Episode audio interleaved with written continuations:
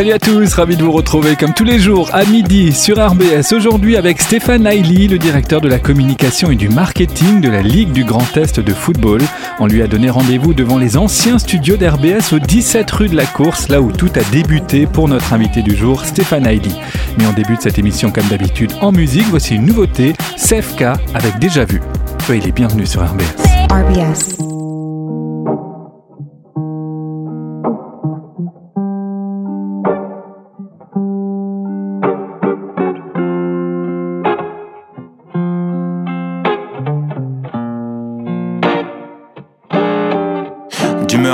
Je rouvre les portes condamnées et mes élans sentimentaux bondissent. Je mets les déconvenus qu'ils m'ont amené, si vite aveuglés quand leurs échos vrombissent. Cœur hypochondriaque qu'on dira trop spontané, chante quand les notes et les mots combinent. Des romans s'il en aura consacré à celle que Verlaine aurait appelée Colombine. Les symboles ont pris le dessus et je me résigne. Il est loin le temps où chantait Kelida. Pourtant l'encre a fait perdurer ce récit en ravivant la poussière de ses reliquats. Enfin me voici, fidèle au célibat, souvent enclin à réfuter que les me disent à l'envie, mais inextricablement s'entremêlent l'écume et le récif. Ils furent longs ces trois ans d'attente à espérer le jour où l'on se reverrait. Mais cet horizon n'était qu'une évidence, au doux parfum d'impatience et de rêverie.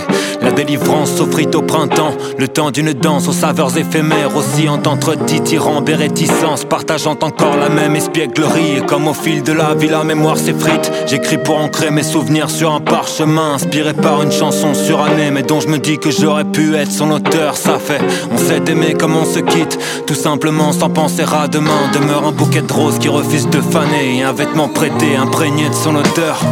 3 heures du mat, j'écoute un jour la sang Verse de l'alcool sur mes vieilles blessures. Je revois s'épouser nos bassins Et nos jeux d'enfants sous la couverture.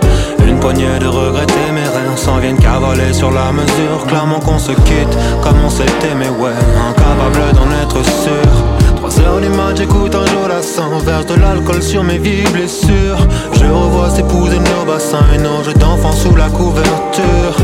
Poignée de regretter mes rêves. S'en viennent cavaler sur la mesure. Clairement qu'on se quitte comme on s'est aimé Ouais, incapable d'en être sûr. Bien souvent mon rap m'a soigné Quand bien même ne l'écoute qu'une poignée d'auditeurs. Je leur aurais volontiers épargné Cet énième dernier coup d'œil dans le rétroviseur. Mais l'envie d'en parler encore s'accroissant. Je cède aux sirènes d'un poème splinétique dont je tisse les fils de verre en la revoyant. Flashbacks inévitables et frénétiques, des ébats et des rires, comme auparavant, de cœurs symétriques que les cieux font battre en harmonie. Les nonchalamment, on vend des ruelles vides de la butte Montmartre. Une décharge électrique dans ses yeux chatoyants, raviver mes illusions en un clin d'œil. Avant qu'on se quitte sans adieu larmoyant, empreint de velléité et d'enfin faire le deuil. La mémoire sélective n'a rien de cartésien, persiste des images que j'ai gardées là et qui me rendent fébrile dans le regard des miens. Comme ma plume esquisse une danse de gardenia Un absurde amour au temps du corona Jusque-là sans doute ma plus belle histoire Un déjà vu de fou que la nature corona Jusqu'à rendre toutes les autres dérisoires Que béni soit le jour où chanterai la guérison. Mais je crois que le charme de l'hiver me parle. Le soir enivré des souvenirs que nous chérissons. C'est consciemment qu'on se tire vers le bas. D'ici à ce que ces raisins parviennent à raison. Combien de temps mon cœur hibernera? Le proverbe martèlera qu'il a ses raisons. Et moi j'attends que les saisons prennent le pas. Trois heures du mat, j'écoute un jour la verse de l'alcool sur mes vieilles blessures. Je revois s'épouser nos bassins Un ange d'enfant sous la couverture. Une poignée de regrets S'en viennent cavaler sur la mesure Clamant qu'on se quitte comme on s'est aimé Ouais, incapable d'en être sûr. Trois heures du mat, j'écoute un jour Un Verse de l'alcool sur mes vieilles blessures. Je revois s'épouser nos bassins Un ange d'enfant sous la couverture. Une poignée de regrets rêves S'en viennent cavaler sur la mesure Clamant qu'on se quitte comme on s'est aimé, ouais, incapable d'en être sûr.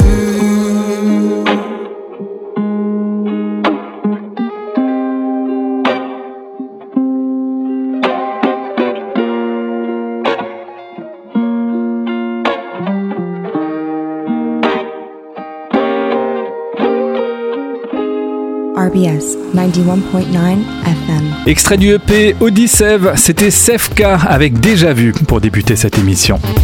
91.9 FM. You want RBS? Go to radiorbs.com. Et pour cette émission, avec notre invité Stéphane Hailey, on se trouve ici devant le 17 rue de la Course. Bonjour Stéphane. Bonjour Stéphane, bonjour à tous. Euh, le premier Stéphane d'RBS, c'était toi euh, Non, il y en avait un avant moi, je crois. oui, il y en avait déjà un avant moi sur des, sur des musiques très très très pointues à l'époque, euh, que je croisais peu. Oui, on est effectivement ici devant le 17 rue de la Course. C'est là que, pour moi, l'aventure, je dirais à la fois professionnelle, mais aussi l'aventure RBS a, a commencé. C'était le siège de la, radio. Euh, radio Bienvenue Strasbourg, parce qu'on disait plutôt à l'époque Radio Bienvenue Strasbourg que RBS, et euh, où j'ai dû franchir la porte, je suis étudiant, donc j'ai euh, à peine 20 ans, 20 ans et demi, avec des copains de faculté, et on, a, on va voir Bernard Parent, qui à l'époque est président, et on monte un projet complètement insensé, 4 heures de direct le samedi soir, avec une émission qui s'appelle Placard, et on passe toute la semaine à bosser là-dessus, c'est des souvenirs extraordinaires avec des invités, on produisait, enfin il y avait un côté un peu à la fois bricolage, mais en même temps hyper ambitieux sur le, rendu et sur ce qu'on avait envie de faire. Et puis euh, en tout cas, il y avait chez moi déjà une forte certitude sur l'envie de faire ce métier de journaliste, ça c'était une évidence, et finalement une opportunité extraordinaire de pouvoir avoir 4 heures de temps d'antenne. Alors je pense qu'il ne devait pas y avoir des millions de gens qui nous écoutaient à l'époque un samedi soir, euh, parce que la radio c'était déjà pas tellement le samedi soir à l'époque, euh, mais c'est le début d'une aventure extraordinaire, puis surtout de rencontres extraordinaires, parce que c'est vraiment je dirais à l'époque comme un laboratoire. Il y a énormément de gens qui viennent de différents horizons, qui ont pratiquement tous à l'époque quand même réussi une très belle carrière professionnelle. Ils ont ça en commun. Alors évidemment, c'était un, c'était un passage hein, pour beaucoup qui étaient étudiants, mais on les a retrouvés ensuite euh, un peu partout, dans des, dans des grandes maisons comme Arte, comme l'AFP, etc. Donc euh, ouais, c'est, je suis pas nostalgique, mais c'est, ça me fait quelque chose quand même. Ça fait quasiment 40 ans, hein, c'était milieu des années 80. Exactement, on est au milieu des années 80, ça fait quasiment 40 ans, et, euh, et surtout c'est une période un peu... Alors évidemment, les, les, les, plus jeunes qui nous écoutent doivent se dire, ça y est, il fait son vieux con, mais c'est une période qui est aussi, je dirais, dans le dans tout, c'est-à-dire dans la société. Hein, euh, voilà, la gauche a remporté les élections euh, en France. Ça fait très longtemps que beaucoup de gens attendaient ça. On a le sentiment qu'il se passe des choses énormes dans le monde. Hein. On est quatre ans avant la, chute du mur de Berlin, mais on est encore dans des positions très bipolarisées. Le monde est, différent et surtout il y a ce phénomène des radios libres. On a le sentiment qu'il y a, comme un air de liberté qui, est là. Il y a vraiment des fractures, hein, très clairement. Euh, à RBS à l'époque, on est sur une radio militante, ouverte, et où ça veut dire quelque chose, très clairement. On voit qu'il y a des débats qui sont toujours présents 40 ans après. Alors on peut s'interroger sur euh, qu'est-ce qu'on a fait pendant 40 ans et pourquoi les débats sont toujours présents, mais c'est quelque chose qui nous anime. C'est pas juste euh, une expérience professionnelle, c'est pas juste faire de la radio, c'est aussi beaucoup plus que ça.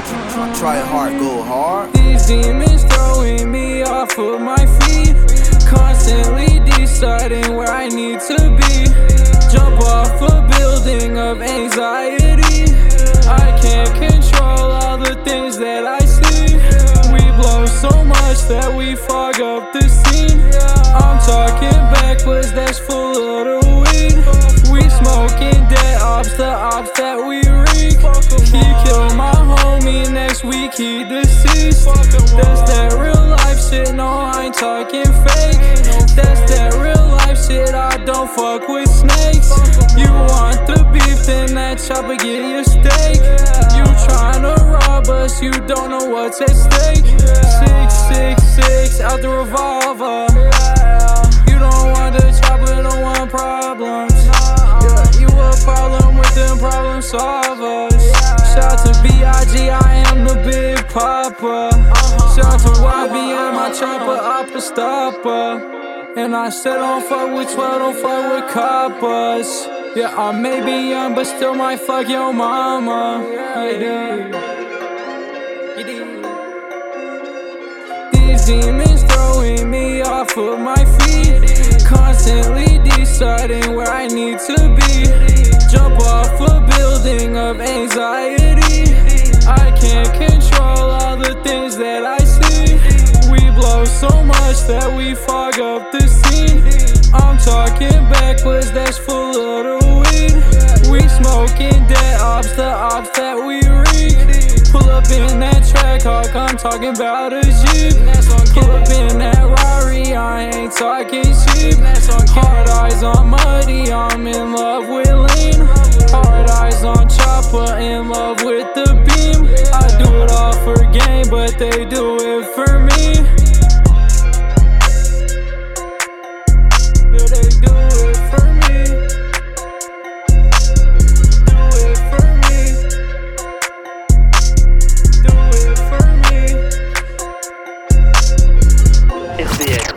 RBS. Stéphane Hailey est notre invité aujourd'hui pour cette émission exceptionnelle euh, qui t'est entièrement consacrée. On va revenir sur euh, l'ensemble de, de ton parcours. Euh, aujourd'hui, tu es directeur de la communication et du marketing de la Ligue Grand Est de football euh, depuis quelques années maintenant. Ouais, ça fait euh, ça fait dix ans que j'ai fait ce que j'ai pris ce virage-là. D'abord euh, au sein de la Ligue d'Alsace, puis maintenant depuis 2016 avec la loi NOTRe au niveau de la Ligue du Grand Est de football. Euh, c'est vrai que c'est un parcours. euh, les gens qui me connaissent se disent bon, c'est, qu'est-ce qu'il fait là? Euh, En fait, c'est le hasard de la vie. hein. Moi, j'étais petit, enfin petit adolescent. convaincu que je voulais être journaliste, ça c'était une certitude, donc j'ai fait ce qu'il fallait. RBS a été, je dirais, la, partie qui m'a permis de, de- de passer le premier cap. Et j'avais des certitudes sur ce que je voulais faire. Et alors, je voulais tout faire sauf du sport. Ça, c'était la seule chose dont j'étais convaincu, parce que le sport, pour moi, c'était un truc, bon, sans intérêt. Euh, je rêvais de voyages à l'étranger, de, conflits, de choses comme ça. En tant que jeune journaliste, c'était ça mon, rêve. Et c'était une ouverture vers le monde et une ouverture vers les autres. Et c'est ce que j'ai fait, hein, d'ailleurs, dans le début de ma carrière. Et puis, je suis revenu au sport un peu par hasard, parce que c'est vrai qu'on avait déjà à l'époque à RBS cet ADN autour des matchs du Racing parce que c'était le, grand plaisir de Bernard Parent de faire les, commentaires. Donc on allait à la Méno euh, dans, une belle période d'ailleurs du Racing Club de Strasbourg. Et on avait fait les, quelques, quelques beaux matchs avec Bernard et on passait des heures à, à faire ça. Donc j'avais cette culture-là. Et du coup, je l'ai fait pour des radios euh, nationales où je faisais toute la couverture en fait de Nancy, Metz, Sochaux, Strasbourg, etc. Donc je suis rentré dans le foot par le biais de, de l'exercice du, du- multiplex radio avec Charles Bietri avec qui j'ai bossé, etc. Euh, et ça, c'est un truc pour les gens qui aiment faire la radio, c'est un exercice qui est génial. Surtout à l'époque, parce que la radio, c'est, il n'y a pas tous les matchs à la télé, donc euh, la radio, c'est le média incontournable quand on aime le foot. Et je me suis retrouvé, je me rappelle, de faire des matchs de Coupe d'Europe du Racing, milieu des années 90. Tu es tout seul à l'antenne, tu fais ça pendant euh, une heure et demie, parfois il y a des prolongations, des pénalties. Et c'est euh, c'est à la fois l'adrénaline, parce qu'on ne sait pas exactement, et c'est ça la magie, c'est qu'avec le foot, on ne sait pas ce qui va se passer. Et qu'en même temps, il faut être capable d'intéresser les gens, d'avoir un discours assez imagé, sans s'enflammer trop. Enfin, en tout cas, c'était pas mon, mon, kiff euh, au départ. Et puis en fait, euh, voilà. Donc là, on est au milieu des années 90, fin des années 90. Et puis on propose un projet autour du foot amateur que je connaissais peu ou pas. J'avais joué bien sûr gamin quelque temps. Et il y a un hebdomadaire qui se crée sur Strasbourg et j'aimais bien cette idée, un peu l'image de ce que j'avais vécu à RBS, d'une aventure qui démarre.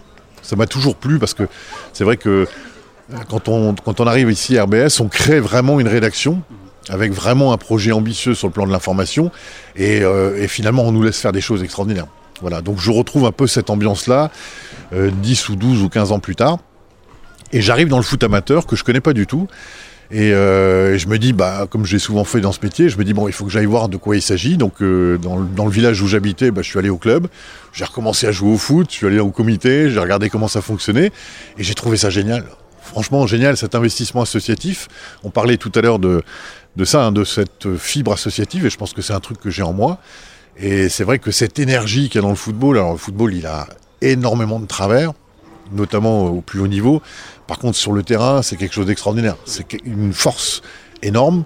Des millions de gens concernés, euh, quels que soient les territoires, des gens de tous les milieux, de tous les âges, euh, dans, les, campagnes reculées, dans les villes, dans les quartiers. C'est quelque chose qui mobilise tout le monde.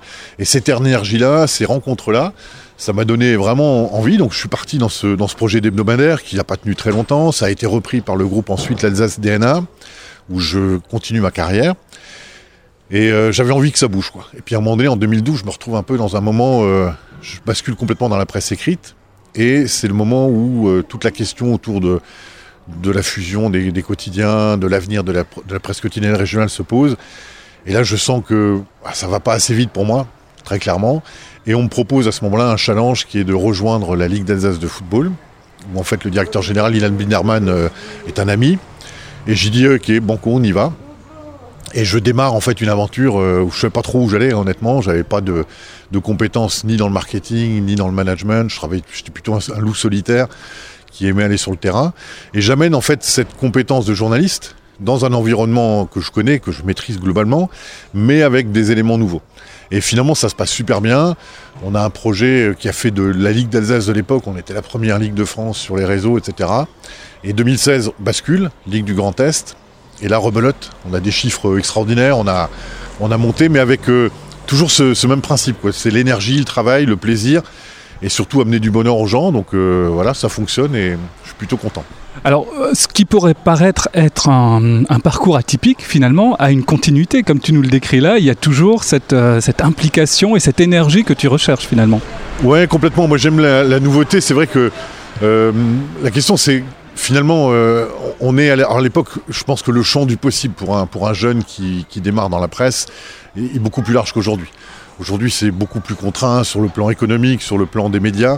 Euh, il faut imaginer un paysage hein, quand, je démarre ce métier où euh, il n'y a pas les chaînes d'information, il y a trois chaînes de télévision. TF1, c'est 40% de part de marché à 20h, donc c'est quasiment 4 Français sur 10 qui regardent TF1. Le journal de France 3 régional, euh, c'est pareil, c'est le truc incontournable. Les DNA ici à Strasbourg ont le monopole de tout. Ils dirigent la principale radio euh, libre, euh, ils dirigent le Minitel à l'époque, puis après les sites internet, enfin ils dirigent tout. Et on a l'impression que tout ça, ça, a du mal à bouger. Et donc un jeune, finalement, bah, soit il cherche quelque chose d'un peu neuf, et RBS c'était ça, il a fait des choses extraordinaires, et notamment quand on faisait la, couverture du Parlement européen, on a rencontré des collègues qui venaient de Paris, etc. Moi, j'ai eu l'occasion de rencontrer euh, Gorbatchev, Mitterrand, de faire des choses euh, auxquelles jamais j'aurais eu accès en tant que jeune journaliste dans une rédaction, on va dire, classique. Et à un moment donné, le choix se pose. C'est soit je vais à Paris, et euh, ce qu'ont fait certains de, mes collègues, hein, je ne juge pas, soit je fais ça, et je sais que voilà, là j'aurai accès à des choses, je peux expérimenter, je peux tenter. Donc c'était un petit peu le choix qui s'est posé. Et après, sur le plan professionnel, la particularité de mon parcours, c'est que j'ai tout fait. C'est que j'ai démarré ici à la radio. Et alors pour raconter, je vais raconter une anecdote parce que c'est super drôle. À l'époque, il y a Marc-Antoine Valverde qui aujourd'hui bosse à Arte. Et il est là, bon, il est en train de terminer quand on arrive. Et puis euh, un jour, il vient me voir et il me dit, écoute, euh, euh, il commençait les correspondances pour, France 2. Puis il me dit, écoute, j'ai donné ton nom au cas où. Moi, je vais en Corse, là, je vais faire un stage à France 3 à, en Corse pendant trois semaines, etc. Je lui dis oui, oui. Je lui dis oui, oui, comme ça, en me disant, mais il n'est pas bien, lui. Il n'a jamais fait de télé de ma vie. Et évidemment, le lendemain, on m'appelle, et puis euh, voilà, il faut faire un sujet pour le 20h de, France 2. J'ai jamais fait de télé de ma vie. Je dis, ok, mais qu'est-ce que je fais quoi? Comment je fais quoi? Donc j'appelle Marc-Antoine, je dis, mais t'es gentil, toi, mais je fais quoi, moi? Et c'était en plus un sujet un peu scabreux, etc. Et je me retrouve à faire une interview, je me rappelle, Place Kléber. Et puis la semaine après, ça s'enchaîne. Et en fait, on apprend en marchant, quoi. Alors c'est vrai que, est-ce qu'aujourd'hui ce serait possible? J'en sais rien, mais c'est cette expérimentation. Et finalement, c'est ce, ouais, ce champ du possible qui, rend les choses euh, faisables et extraordinaires. Quoi. Donc euh, radio, télé, presse écrite. Et ça, à l'époque, c'est quand même original dans le sens où, euh, où la plupart des confrères, c'est je fais de la radio toute ma vie, je fais de la télé, etc. Alors qu'aujourd'hui, c'est un peu la norme hein, d'être multimédia. Alors c'est vrai, mais c'est vrai qu'aujourd'hui, bah, il y a des passerelles, hein, parce qu'on voit aussi le schéma de la presse qui a complètement changé.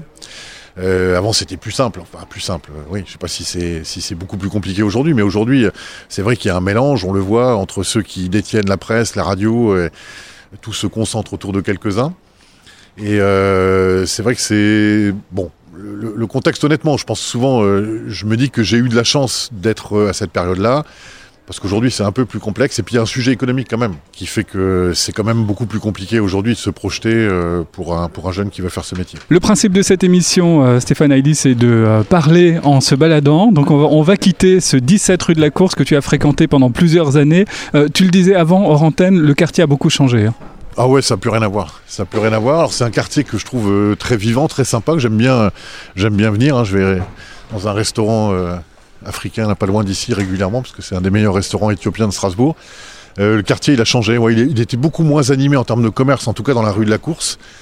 Euh, plus populaire. Enfin, il était aussi populaire qu'aujourd'hui, mais c'était pas la même population, très clairement. Euh, qu'aujourd'hui. Maintenant, il a, des côtés très sympas. Il était un peu plus sombre hein, aussi. il n'y avait pas de bistrot, il n'y avait pas tout ça. mais c'était un endroit sympa. C'était déjà le côté quartier où c'était, euh, ouais, on voyait notamment, alors c'était plus des, des, jeunes qui venaient s'installer, des étudiants, pas mal quoi. Et c'est vrai qu'aujourd'hui c'est un des quartiers qui reste encore accessible en termes de logement sur Strasbourg. Il n'y en a pas beaucoup d'autres. Toi-même, tu étais étudiant ici, à Strasbourg. Euh, tes, études de, du collège et du lycée, tu les as fait en Lorraine, c'est bien ça À Thionville, c'est ça? Ouais, alors en partie au Luxembourg, puis après, en, effectivement, mon lycée à Thionville, en Lorraine. Et je suis revenu, alors comme, comme beaucoup d'Alsaciens, on va dire, de manière un peu bizarre. C'est-à-dire qu'en fait, c'était évident j'allais revenir à Strasbourg. Et avec le recul, je me suis dit, mais qu'est-ce que je suis venu faire à Strasbourg? Parce que finalement, je me sentais pas spécialement alsacien, si ce n'est que mes grands-parents étaient ici. Euh, je suis né ici, ok. Mais je me suis rendu compte en arrivant à Strasbourg que euh, ouais, j'avais pas tellement d'attache euh, finalement territoriale et que j'aurais pu aller à Montpellier ou à Bordeaux, etc. Et au début, c'est difficile hein, parce que c'est comme une ville assez fermée. Et je me retrouve, quand je suis jeune étudiant en 1983, j'ai le bac, j'arrive ici. En fait, le week-end, je fréquente des Grecs, des Francs-Comtois, des Lorrains, des gens de partout, mais jamais des Alsaciens, parce qu'au début, c'est difficile. On n'a pas fait le lycée avec eux, donc on n'est pas accepté, on n'est pas dans les, dans les fêtes organisées par, euh, par ces gens-là. Donc on se retrouve tout seul le week-end. Moi, je, rentrais jamais chez moi. Donc on avait un petit appart et euh, Aussi, anecdote, il y, a un hiver très froid, je crois que c'est 84 ou 85, où les gouttières tombaient à Strasbourg tellement il faisait froid. Et euh, il y avait des gens, des, des copains dont le chauffage ne fonctionnait plus. Et on s'est retrouvés à 8 dans mon studio pendant 15 jours. Mais il n'y avait pas un Alsacien. Voilà. Si peut-être un Aurinois, voilà, parce que les Aurinois étaient pas tout à fait, euh, étaient un peu dans la même situation. N'étaient pas tout à fait intégrés à Strasbourg. Pas tout à fait, exactement. Euh, des études d'histoire euh, que, que tu as poursuivies jusqu'à quel niveau? Alors je voulais faire ma maîtrise hein, parce que là c'est pareil, hein, le sujet qui me passionnait c'était alors pour le coup la région et ce qui s'était passé pendant la guerre, donc on avait un peu enquêté, mais j'ai compris que là pour le coup dans les années 80, fin des années 80 à Strasbourg, tu fais pas un mémoire de maîtrise sur euh, un sujet comme les malgré nous. En fait, on te dit non, pas ici. Voilà, donc euh, ça, ça dit aussi long. Et du coup, euh, comme ma mère à l'époque vit à Bruxelles, je décide de faire un sujet sur le processus de décolonisation du Congo belge, que je fais à moitié à Bruxelles, moitié ici. Et je voulais aller à Moitry, parce que j'avais envie de faire un travail un peu plus profond sur un sujet. Et l'histoire, c'est le sujet qui m'a toujours passionné. J'avais cette certitude, je voulais faire une école de journalisme à l'époque, et je voulais passer par la case histoire, parce que c'était le sujet qui vraiment m'intéressait le plus. C'est intéressant ce que tu dis sur euh, l'évolution finalement de l'Alsace et de, euh, bah, de l'université d'histoire sur l'histoire de, de l'Alsace. Euh, parce que dans les années 80, tu le dis, on ne faisait pas un mémoire sur, sur les malgré nous. Et pourtant, il y avait beaucoup de livres qui étaient déjà sortis. On commençait à s'intéresser vraiment à, ces questions. La psychanalyse de l'Alsace était déjà parue aussi. Qu'est-ce qui a changé par rapport aux années 80 jusqu'à aujourd'hui? Est-ce que c'est juste le, le, temps qui a fait son, son effet? Non, je pense pas que c'est, enfin, je pense pas que c'est vraiment changé. La question, c'est que, en fait, et ça, je l'ai compris après, quand on est jeune étudiant en histoire, on s'en rend pas forcément compte. Euh, mais c'est qu'en fait, ce qui est intéressant, c'est l'histoire de l'histoire. C'est-à-dire qu'en fait, l'histoire, c'est aussi un instrument politique qui sert à raconter les choses d'une certaine manière. Et euh, je me souviens la première fois que je vais au mémorial Alsace-Moselle à, à Schirmeck, j'ai comme un choc. Parce qu'en fait, il y a des tas de choses qui me paraissaient, au fond de moi, évidentes, et que je perçois tout d'un coup. Je prends un exemple tout bête. Euh, on a grandi, alsacien, sur euh, le mythe que de la libération en 1918, on était allemand, on en avait marre, on était content, et on voit la petite alsacienne dessinée à l'époque par, euh, par Annecy avec le drapeau français, etc. Mais c'est un mythe total. C'est un mythe total. En fait, les gens étaient très contents d'être allemands, et Strasbourg, notamment en tant que ville, a bénéficié de la période allemande de l'époque, mais il fallait faire un, je dirais, une histoire narrative pour euh, continuer l'histoire, pour dire que, ok, euh, bah oui, finalement, on était content de redevenir français, donc il fallait créer les conditions de. Voilà. Et pareil sur la Seconde Guerre mondiale, je pense qu'il y a une histoire officielle, avec euh, les malgré nous, Tamboff, etc. Quand on va un peu dans la réalité, bah, on voit le procès de Radour-sur-Glane, le procès de Bordeaux, on voit que c'est plus complexe que ça, et, et, on est touché, impacté dans nos familles. Ma grand-mère, par exemple, moi j'ai perdu mon, grand-père sur le, front, avec l'uniforme allemand. Euh, mon, père est pupille de la nation. Il connaît pas, moi j'ai jamais connu mon grand-père évidemment. Et petit à petit, la pelote, on va dire le fil se défait, et on apprend des choses. Et j'apprends que mon, euh, mon grand-père, euh, dont le père lui-même d'ailleurs tenait le, restaurant de Lobette, hein, place Kléber à Strasbourg, c'est un grand cuisinier, il a travaillé à la cour des Pays-Bas, etc. Il ouvre un restaurant à Francfort en 1936. Donc je vais discuter avec ma grand-mère à l'époque.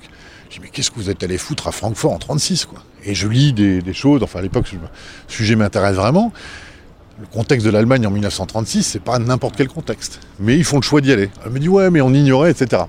Et un jour par hasard, je tombe sur un documentaire réalisé par un Américain avec l'autorisation des nazis, euh, sous réserve que il n'y ait pas de, commentaires. Donc ce sont des images brutes euh, qui avaient été d'ailleurs euh, diffusées pour la première fois à New York. Et tout d'un coup, il y a une scène à Francfort, la ville où mes grands-parents sont allés s'installer. Et on voit une dame qui rentre avec un landau dans un parc. Et sur le portillon, c'est marqué Unden und Judenraus. Voilà, et je suis allé voir ma grand-mère après, j'ai dit, mais t'es dans une ville où on te dit dans les parcs que les chiens et les juifs sont interdits et tu me dis que tu ne sais pas, que tu ne vois pas et voilà. Donc c'est toutes ces interrogations qui moi, voilà, comme beaucoup de gens de ma génération, m'ont interpellé et c'est vrai que c'est difficile. Après avec le recul, on comprend. On comprend pourquoi c'est difficile, évidemment, parce qu'on ne peut pas tout balayer, etc., d'un revers de main. Et quand je suis revenu, là je boucle la boucle, quand je suis revenu dans le football après, le sujet de l'histoire m'a intéressé, et je me suis rendu compte que par exemple l'histoire du football pendant l'occupation nazie à Strasbourg, un sujet sous le tapis. Alors c'est ressorti un petit peu ces dernières années, donc là ça a un peu changé. Mais j'ai retrouvé par hasard les PV de l'Assemblée Générale de la Ligue d'Alsace de football de 1945-1946, où en fait il y a une rébellion à un moment donné des clubs. les gens se lèvent en disant mais toi, toi, toi et toi, vous étiez avec les nazis. Et bon, ça finit dans un espèce de brouhaha, le PV s'arrête comme ça, merci, au revoir. Mais l'année d'après, les mêmes mecs sont là. Voilà, et on continue parce qu'il faut. En fait, c'est ça l'histoire. C'est qu'on peut pas dire, euh, voilà, c'est pas tout blanc, c'est pas tout noir. Et puis en fait, les gens qui étaient les cadres, euh, c'est comme les profs d'université. On n'a pas balayé tous les profs d'université, quand bien même ils étaient sur des matières comme les sciences humaines et enseignaient pendant la période nazie. On pouvait pas tous les dégager, donc il a fallu composer composer, puis après des générations qui, euh, qui se sont imposées. Je pense que l'Allemagne a pu aller plus loin que l'Alsace, où finalement il y a des choses qui ont été complexe hein, et rendu complexe parce qu'on est redevenu français et que ça a été difficile de faire totalement, je dirais, le, ménage et de, dire toutes les vérités parce que c'est compliqué. Euh, ça se fait petit à petit. Voilà. Maintenant, euh, je pense que c'est quand même globalement derrière nous. Je pense qu'aujourd'hui, les jeunes générations en Alsace sont plus vraiment préoccupées par le sujet. C'est important. Moi, je dis toujours, euh, je conseille à tous les gens qui viennent en Alsace d'aller au mémorial. Je pense que c'est super important, notamment sur la période 1870-1918. Ça permet quand même de donner à comprendre ce qu'a été l'Alsace dans cette période. Parce que c'est pas, encore une fois, c'est pas, c'est pas simple. Voilà, je pense que les Allemands ont commis des maladresses, mais globalement, il y a eu des choses positives aussi dans la période, la première période d'occupation. Puis les Français ont été très maladroits en 1918 en voulant refaire un modèle français et l'imposer, ce qui fait que ça a certainement contribué à créer un mouvement un peu indépendantiste qui n'est pas complètement réglé. Voilà, il y avait un, un historien d'ailleurs à Strasbourg, Jean-Claude Richesse, qui avait été élu à l'époque sous la, liste Rothman, qui avait fait un bouquin passionnant là-dessus sur euh, la corrélation entre le vote et l'histoire. C'est-à-dire qu'en fait, on voyait que dans toutes les régions où le mouvement indépendantiste avant la, Seconde Guerre mondiale avait été puissant, on retrouvait par exemple le phénomène du vote Front National dans les années 80-90, il y avait une vraie corrélation. Donc ça, ça veut dire qu'il y a des choses qui sont un peu sous le tapis, qu'on n'a pas vraiment, euh, qu'on n'a pas vraiment réglé. Alors c'est pour ça que quand tu disais est-ce que ça a changé, je suis pas sûr que ça ait changé. Je suis pas sûr qu'aujourd'hui ce soit simple de faire un vrai travail de fond d'histoire, euh, mais peut-être que ça se fera demain. Petite pause musicale et on continue notre balade avec notre invité du jour, le directeur de la communication et du marketing de la Ligue Grand Est de football, Stéphane Hailey.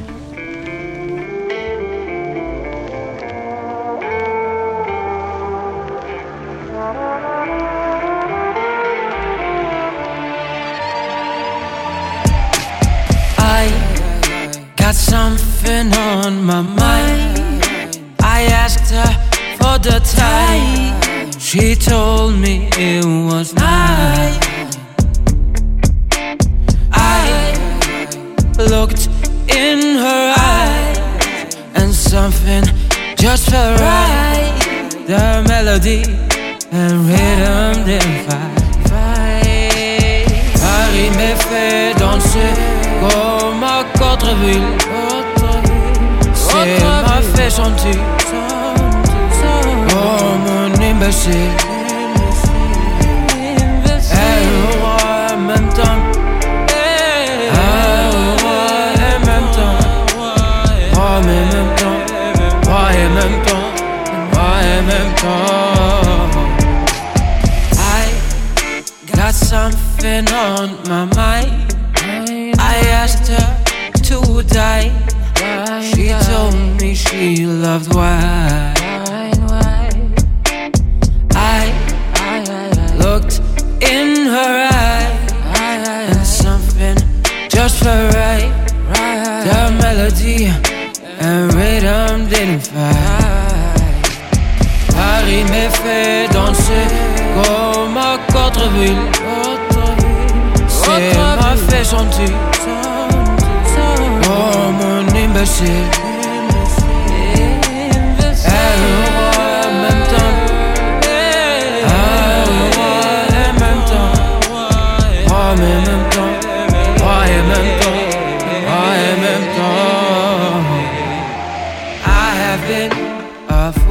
And king at one.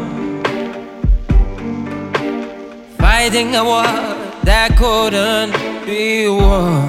Fighting a war. Looking for gold when stone was to be found. Been dancing with an angel and devil round by round. Paris me fait danser comme à Cotreville. C'est imbécile.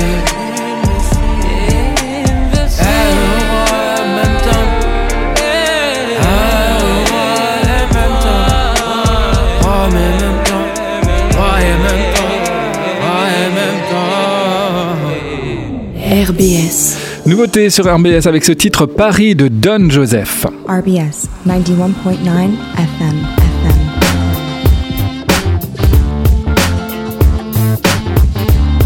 FM. 91.9 FM. FM. You want RBS? Go to radiorbs.com. Et on continue notre balade avec euh, Stéphane Haïli aujourd'hui. On parlait euh, d'histoire et c'est drôle parce que ta manière de parler euh, d'un fait historique montre ce côté journalistique que euh, finalement tu avais toujours en toi même quand tu étais étudiant en histoire. Oui, complètement. Je pense que il y a, y y quelque chose. Hein, je sais plus qui disait ça, mais en fait, journaliste, c'est pas un métier, c'est un état d'esprit. Et c'est-à-dire que même quand je suis en vacances, même quand j'étais avec mes enfants, enfin bref, euh, dans tous les moments de ma vie, je, reste un journaliste. C'est pas, voilà, c'est pas un choix. C'est pas, on n'est on n'est pas journaliste le- de 8h à midi ou de le soir, mais on est, euh, dire que je vois des choses que les gens, les autres ne voient pas. C'est ça être journaliste. C'est finalement, c'est découvrir. Et puis lorsqu'il y a quelque chose qui m'interpelle, bah, je reste pas au stade de l'interpellation. Je vais voir ce qui se passe derrière, et que ce soit pour n'importe quelle situation, n'importe où, c'est un intérêt comme ça un petit peu pour euh, cette curiosité un peu naturelle. Mais ça tu l'avais toujours euh, de- de- dès te- te- ton plus jeune âge, cette curiosité-là? Ça, c'est une bonne question. Je, je sais pas, j'avais en tout cas la certitude de vouloir faire ce métier. Euh, cette curiosité, je peux pas dire que je l'avais euh, au niveau de l'adolescence, etc. Mais c'est vrai que j'avais déjà créé le, le journal du lycée. Voilà, donc euh, je suis au lycée, je suis interne à, à Thionville, et je me souviens, je fais euh, ma première interview, c'est Charlie Couture à l'époque, qui était un chanteur connu, et, euh, et qu'on attend sous la neige. Je me souviens, c'est mon premier truc. Et là, j'ai la main qui tremble. Et le journal s'appelait Abus dangereux. Voilà, on a imprimé ça au lycée. Donc il y avait déjà ce- cette envie de faire, quoi, clairement. Alors, euh, on ne sait pas si euh, tu, tu l'as toujours eu, mais tu l'as encore, puisque même aujourd'hui, dans un poste qui est quand même plus ou moins éloigné du journalisme, il y a quand même encore cette dimension euh, journalistique. Oui, clairement. C'est-à-dire qu'en fait, tout ce que je fais et euh, dans, dans la manière dont j'imprime un peu la communication de la Ligue, évidemment, c'est c'est concerté, etc. Mais ça va dans cette direction-là. C'est-à-dire que la, seule différence, c'est un petit peu la- l'arrivée de la technologie qui fait que ça change la donne. Mais c'est vrai que les compétences multiples, radio, télé, presse écrite, euh, donnent cette espèce de, de multi-compétence et on le retrouve quand on voit ce qu'on fait en termes de communication. Et là, on, a, on vient d'ailleurs de signer un partenariat avec euh, la presse quotidienne régionale, deux groupes, Rossel pour la partie euh, Champagne, Ardennes, et le groupe Ebra, où en fait nos contenus de la Ligue vont être diffusés maintenant en direct ou en différé sur les, sites internet des journaux. Ce qui est quand même le comble, d'une certaine manière, mais là, quelque part pour moi, symboliquement, la boucle est bouclée, puisque je reviens euh, à mon métier et on a fait les tirages au sort de Coupe de France il y a 15 jours dans les journaux. Et j'ai retrouvé euh, l'Alsace où j'ai bossé pendant 10 ans. Et mes anciens collègues qui sont venus me voir et je leur ai dit, bah, à la fois c'est ça, je comprends pourquoi je suis parti, parce que ça n'a pas trop changé. Et ça, bon, pour moi, 10 ans euh, sans changer, c'est quand même compliqué. Et en même temps, euh, la boucle est bouclée, d'une certaine façon. C'est-à-dire que je reviens et, euh, et on recrée un lien. Et finalement, on se met d'accord pour mettre en avant le football amateur, ce qui est mon objectif, hein, très clairement. Aujourd'hui, mon métier, c'est ça c'est de mettre en lumière et en valeur le football amateur. Et, et de. de c'est pas la mission d'une ligue, très clairement. de créer des contenus pour la presse. Mais on a réussi à le faire. Euh, et là, je retrouve quand même mon ADN du début, c'est-à-dire la façon d'animer euh, ce qu'on faisait avec RBS, c'est-à-dire qu'on joue sur la passion, on joue sur la possibilité de donner à des gens le droit de faire des choses auxquelles ils pensent ne pas avoir accès, parce que théoriquement on réserve ça à des gens euh, qui ont de l'expérience, etc. Et du coup, c'est ouais, c'est c'est ce savoir-faire, en tout cas que j'applique aujourd'hui au quotidien. Mais ça illustre aussi cette euh, passerelle ténue euh, entre la communication et le journalisme qui parfois se confondent aujourd'hui. Alors ça c'est un vrai sujet, oui, clairement. C'est un vrai sujet, surtout que j'ai eu l'occasion de, dans, dans mon exercice professionnel aussi, de, de faire des formations média training, c'est-à-dire finalement comment tu aides les organisations à affronter des situations. Et quand tu connais par cœur l'autre côté du, de, de- de la balance, si tu veux, d'une certaine façon, c'est-à-dire l'organisation des journaux, tu sais exactement comment fonctionnent les journalistes, parce que ils sont quand même parfois assez prévisibles, et que tu sais que si tu veux faire une conférence de presse, il faut le faire plutôt là. Il faut plutôt avoir des bonnes relations, travailler en amont, enfin ouais, ce qu'on ce qu'on enseigne dans les médias training, c'est vrai que c'est parfois un peu limite. Et préparer un petit buffet dînatoire. Ça c'est bien. Petit cocktail déje- déjeunatoire maintenant on dit. Oui, oui, clairement. Mais c'est vrai que bah, on connaît les dispos des gens, on sait comment on fonctionne. Si on leur donne des éléments de langage un peu tout faits, il y a plus de chances qu'on les retrouve le lendemain dans, le, dans les présentations. C'est vrai que euh, c'est un peu parce que les contraintes économiques, en fait, on se rend compte aujourd'hui que la presse c'est une économie. Et on en fait, on fait que ça, on fait que ça, on fait on parlait tous les jours sur les rédactions, partout. Dès que tu rencontres des gens qui travaillent dans ce milieu, ils pleurent, il n'y a plus assez de personnel, il n'y a plus de, plus de moyens, on n'a plus d'argent pour faire des reportages. Mais en même temps, tout le monde fait la même chose. C'est-à-dire qu'en fait, il y a une espèce d'uniformité. Tu regardes les chaînes d'information, les chaînes classiques, tout le monde raconte la même chose, les mêmes sujets au même moment. Et il suffit que le ministre de l'Éducation, pour prendre un exemple concret, au mois d'août sorte Abaya, et c'est Abaya partout. Voilà. Euh, Finalement, on n'a jamais été autant informé qu'à cette période-là aujourd'hui, mais peut-être euh, avec un vrai manque de diversité. Ouais, complètement. Enfin, pour moi, c'est pas de l'information, c'est c'est un petit peu le, le sujet. Alors évidemment, quand tu disais la frontière, elle est là, c'est-à-dire qu'en fait, on profite tous de la même manière. On sait, on sait, on connaît les ressorts, on sait comment ça fonctionne. Aujourd'hui, c'est très facile de mesurer en permanence. Il faut imaginer que médiamétrie, c'est pas si vieux que ça, d'une part. Et puis en plus, la fiabilité de médiamétrie au début, euh, voilà. Mais globalement, il y a ceux qu'on écoutait, etc. Euh, je veux dire, on a connu à l'époque d'RBS, on a connu les manifestations pour soutenir Énergie, où en fait le projet d'énergie, c'est six disques. Je mets la face A le matin, quand je vais au boulot. Ensuite, je mets la face B. Et quand les gens rentrent du boulot, ils entendent de nouveau la face A. Et on les fidélise parce qu'ils ont entendu la même chose que quand ils sont partis. Et c'est ça le projet énergie. Et Le, le tout entrecoupé de pubs. Complètement. Et à l'époque, il y a des milliers de gens qui, à Strasbourg, vont manifester. Et nous, on regarde ça. Et je me souviens d'avoir une discussion avec Bernard Parent. Je me dis, mais Bernard, qu'est-ce qui se passe? C'est ça les radios libres? Et euh, voilà. Et en fait, quand on était sur un projet un peu ambitieux à l'époque, ah oui, la limite, c'est ça. C'est que dès qu'on sort des sentiers battus, eh ben, il n'y a plus l'audience, il n'y a plus la pub, il n'y a plus le modèle économique. Donc c'est toujours un petit peu la complexité. On revient un petit peu sur euh, ton parcours, euh, Stéphane Hailey. Euh, on on l'a dit, cette fac d'histoire, où finalement tu vas pas au terme de ta maîtrise, puisque à, à ce moment-là, il y a ce que, ce que les plus jeunes ne connaissent pas, c'est le service militaire. Oui, effectivement, à l'époque, il faut faire un service militaire, donc j'ai le choix. Je voulais faire en fait les, l'école de journalisme, mais c'est deux ans de formation.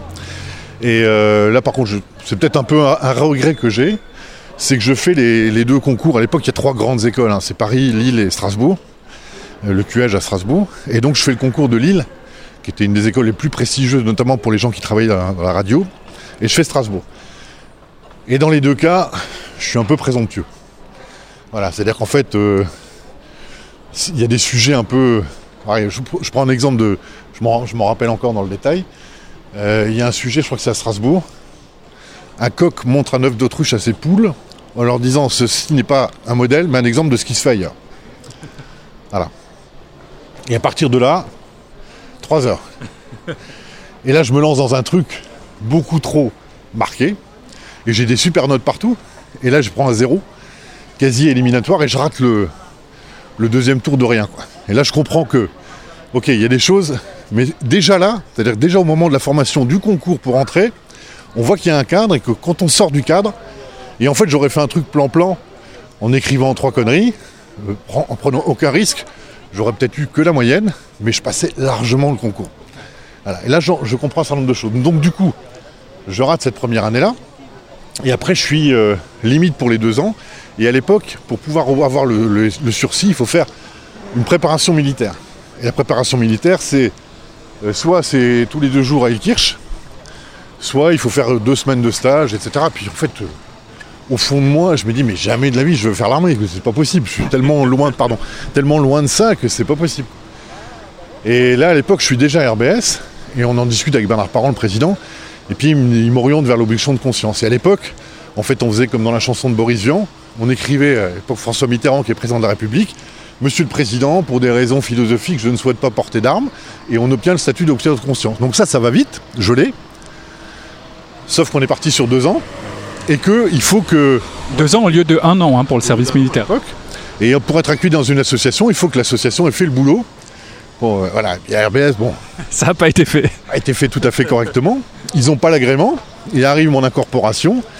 Et là, je reçois un courrier, comme quand on va à l'armée. Alors, c'est pas la guerre, évidemment.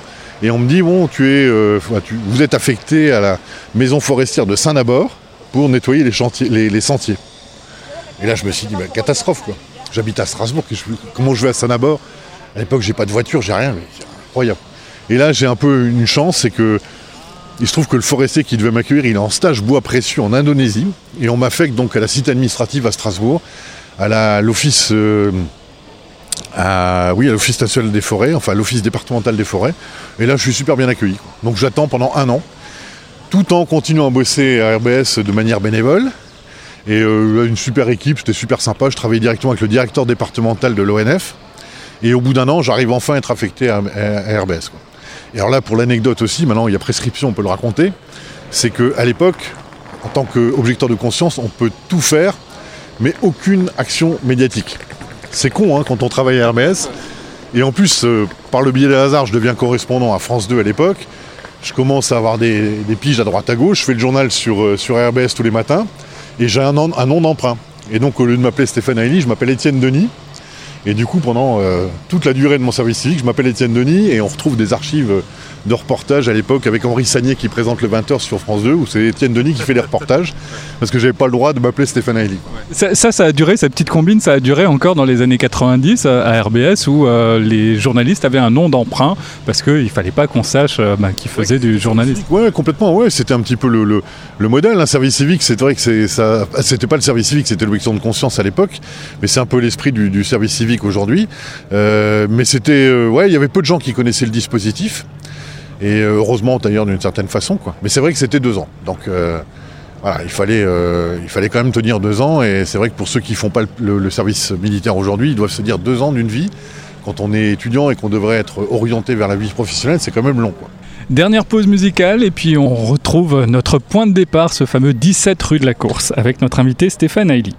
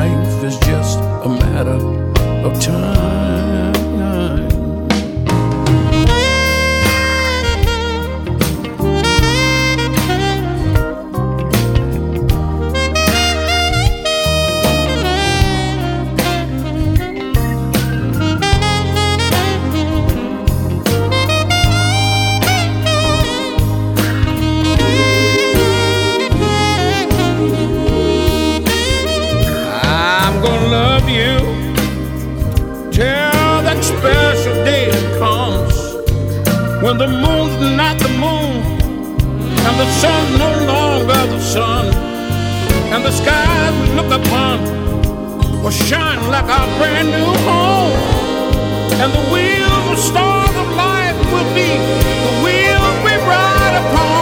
To paradise so nice so sweet in paradise. Keep me in your heart keep me on your mind the memories of the things we do. Never been lost in time. And each day that you grow learn and learn and learn and know that life is just a matter of time. Thank you mother. Thank you father. Thank you, Father. thank you sister. Oh thank you brother Brother.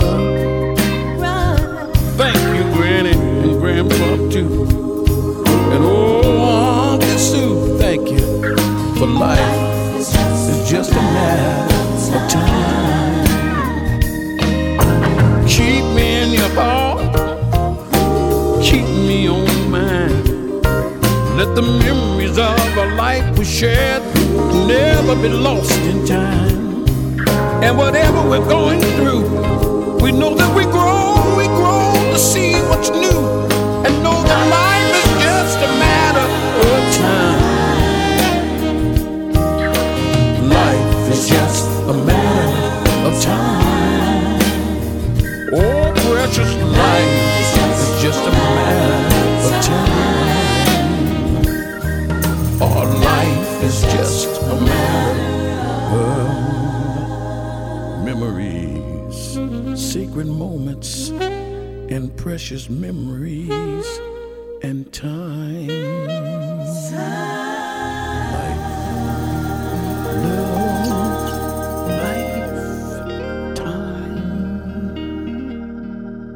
RBS. Dernière partie de cette émission et on retourne euh, au studio euh, du 17 rue de la Course euh, où se trouvait la, la radio, donc RBS.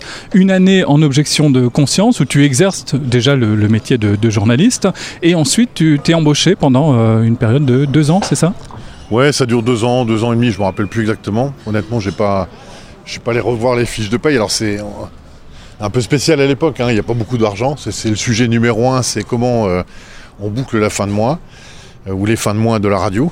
Donc il y avait beaucoup de charges, etc. Il y avait des subventions qui venaient jamais. euh, bah, toutes les problématiques des radios associatives. Donc on n'est pas payé tout le temps. Hein, parfois il faut attendre trois mois, quatre mois, cinq mois. Euh, mais pourtant on est là, on s'accroche, on se lève le matin tôt pour, faire, les, journaux, pour présenter les journaux. On a de l'ambition, on a des projets. Et puis surtout, il y a des rencontres fantastiques. hein. Je me souviens de Lionel Augier, par exemple, qui euh, est devenu ensuite directeur de Alsatique, etc. Qui démarre. euh, c'était mon technicien le matin. Et euh, voilà, c'était le, le beau gosse. Il était. euh, il a un physique de mannequin parisien. Il l'est toujours. Il l'est toujours, oui, il est un peu plus, il est un peu plus vieux, mais c'est vrai qu'on a vécu des choses euh, extrêmement sympas, avec des parcours de vie aussi euh, particuliers. Je me souviens de Wati, qui était un, un punk euh, toulousain, qui avait un accent euh, toulousain, mais avec une tête de punk. Et euh, c'était notre technicien. Alors il était euh, autant son image, il faisait peur à tout le monde dans la rue, autant c'était un agneau dans la vie. Et c'est des rencontres comme ça. Et c'est le mélange de ça. Il y avait Larry aussi, que je me rappelle, qui faisait les, les musiques, euh, je sais plus comment ça s'appelait, tous les après-midi, euh, dont le papa faisait les tartes flambées à Epic. Donc c'était ça en fait. C'est un espèce de mélange de choses, de gens qui, dans leur domaine, étaient en phase d'innovation, de découverte, etc. Mais qui, sur le plan humain, une fois qu'on les connaissait, c'était formidable. Euh, on renvoie à un podcast qu'on avait enregistré pendant la période du, du confinement où tu euh, nous racontais à l'occasion des 40 ans d'RBS euh, ton, ton expérience à la radio et euh, le- les, les célébrités avec lesquelles euh, tu, tu travaillais, qui n'en étaient pas encore à l'époque, mais qui ont toutes débuté à cette période-là. hein. Oui, effectivement, il y avait beaucoup de, beaucoup de gens qui. euh, alors, c'était. euh, il y avait, avait quelqu'un qui me disait, euh, je crois que c'était le prof d'histoire médiévale, Francis Rapp, qui disait l'histoire, ça mène à tout, condition d'en sortir. Mais RBS, c'était un peu pareil. Euh, ça mène partout. Mais c'était des passages euh, intéressants. Je pense qu'honnêtement, dans la manière de travailler, y compris sur le plan technologique. hein, les outils qu'on avait euh, à l'époque, on, on- on fait avec des, des marrants, enfin bref, c'est compliqué. Il n'y a pas de micro sans fil. hein. Là, les bandes, on les réutilise 15 fois. Enfin, c'est. pff, Tout est parce qu'il n'y a jamais de moyens. Donc, soit on achète soi-même, mais comme on n'a pas de salaire, c'est compliqué. Soit on bricole, on fait des directs. Je me souviens avec le. Les fois, on avait des bebop, qui était le, l'ancêtre du téléphone portable. Où Orange avait fait à l'époque, c'était France Télécom, avait fait Strasbourg un truc d'essai. Les comptes rendus de conseil municipal de Manard par an, qui duraient 20, 20 minutes pendant le journal, ils te tuaient ton journal, mais on rigolait bien. Et on savait, oh merde, il y a conseil municipal. Oh non, Bernard, non. euh. Bref, c'était ce côté-là, mais c'était très très formateur. Franchement, on a été confronté à des situations, et comme on faisait les choses sérieusement, ben, finalement on apprend. Et que ce soit Christophe Vogt qui a parti ensuite à l'AFP, Marco Nassivera, Marc-Antoine Valverde, qui sont aujourd'hui sur Arte. Je me souviens de Sylvain Gauthier aussi, qui était parti sur France 3. euh, John Reichenbach, enfin il y en a eu plein. Il y en a eu plein euh, qu'on a retrouvé ensuite. Et puis il y avait alors, on peut pas dire que c'est des. Il n'y a pas une secte des anciens RBA, c'est pas vrai. Parce que typiquement, il n'y a pas eu forcément de, lien. Mais il y a un attachement. Je pense que même si euh, nos parcours nous ont emmenés dans des endroits différents, il y a au fond de nous, de chacun de nous, l'idée qu'on a fait des choses ensemble.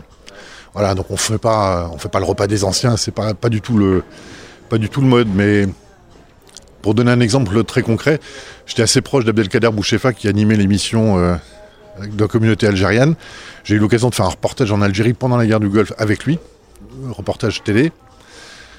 Et quand il est décédé, sa fille m'a contacté. Parce qu'elle a retrouvé des photos. Donc il y a ce côté-là. C'était Cette fille, je l'ai connue, elle était toute petite. J'allais manger parfois chez lui à la cité nucléaire à Cronambeau. Et euh, je me souviens de ce voyage en Algérie, c'était un moment euh, extraordinaire. On est parti en voiture. Et euh, ça m'a touché. Honnêtement, que sa fille me recontacte. Voilà, après, je suis pas, encore une fois, je suis pas nostalgique de cette période, mais c'est vrai que c'est, c'est important d'en garder un souvenir, et puis un souvenir positif, parce que c'est vrai que sur le plan humain, c'est vraiment une très très belle tranche de ma vie. D'autant qu'après des expériences professionnelles, dans ce milieu-là, des médias, t'en as connu beaucoup. J'en ai connu beaucoup, mais on va dire que c'est plus classique. Et c'est ça qui est intéressant, c'est que finalement, 40 ans après, je me souviens peut-être avec plus de tendresse et d'émotion de ce que j'ai vécu ici, là, euh, à deux pas de, de là où on est, euh, que de ce que j'ai pu faire ailleurs, même si j'ai effectivement eu des expériences professionnelles plus classiques, hein, on va dire, voilà, dans des, dans des choses plus rangées. euh, ah, on parlait de, matchs de Coupe d'Europe, mais j'ai fait d'autres choses. hein. Je suis allé à l'étranger, je parlais de, reportages sur la guerre du Golfe. La première fois qu'on fait de la télé, c'est quand même impressionnant. hein, et faut s'imaginer, c'est pas la télé d'aujourd'hui où il y a 50 000 chaînes. hein. À l'époque, il y en a trois. Donc, euh, quand, quand on passe la première fois un reportage euh, signé de son nom aux 20h de, de- France 2, c'est quand même. ah ouais, ça fait quelque chose, ça, ça crée une émotion, mais c'est pas le même plaisir.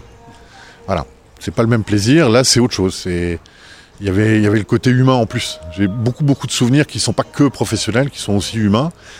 On a passé vraiment des bons moments et euh, voilà, même la fille de Bernard que je, Rachel Noël aussi qu'on a oublié de citer tout à l'heure, qui, euh, qui est à France Bleu, qui doit toujours Qui elle aussi avait un, un nom d'emprunt. qui avait également un nom d'emprunt, exactement, pour d'autres raisons, parce qu'elle voulait pas s'appeler parent, je crois. hein, C'était aussi ça. Mais c'était, ouais, c'était formidable. C'est vrai que Bernard, il a, je pense que ça a été quand même l'artisan de tout ça. hein. Il a, su impulser, manager. Alors c'était, un prof, hein, Bernard. Donc il avait des convictions politiques très fortes. Il aurait pu faire de la politique. Il a choisi un, média euh, libre. Et je pense que c'était, une bonne idée parce que je pense qu'il aurait peut-être pas eu la même réussite sur le plan, politique. Voilà, après, c'est. La question, c'est. Je vois sou- souvent, hein, il y a eu d'ailleurs des émissions récemment sur euh, toute cette histoire des radios libres. C'est dommage qu'il reste si peu de choses. Voilà, aujourd'hui, euh, très clairement, euh, c'est compliqué. hein, euh, alors, je pense que le, média radio, est, bah, vous êtes bien placé pour le savoir, je pense que c'est un média qui a encore de beaux jours devant lui. Il faut simplement le retravailler, faire des choses différentes. Mais c'est vrai que c'est toujours aussi difficile pour les, pour les médias associatifs. Merci beaucoup pour cette petite euh, tranche de vie. Tu le disais, il reste pas grand-chose de- des radios associatives, notamment au niveau des archives, et c'est l'intérêt aussi de ces émissions-là, de, travailler ces souvenirs. Merci beaucoup Stéphane Haïli pour euh, cette heure passée en notre compagnie. À très bientôt. Merci, c'était un plaisir Stéphane, et puis il va continuer à écouter RBS 91.9. À bientôt. Ça n'a pas changé, 91.9. On finit avec une petite photo devant ce 17 rue de la Course où se trouvaient les, studios euh, d'RBS. Euh, photo que l'on pourra retrouver sur euh, le site de la radio avec le petit article dédié à ce podcast. Et c'est ainsi que s'achève cette émission consacrée au directeur de la communication et du marketing de la Ligue du Grand Est de football, Stéphane Haïli. Merci de nous avoir suivis. Passez une bonne après-midi sur RBS. RBS, live and die. RadioRBS.com.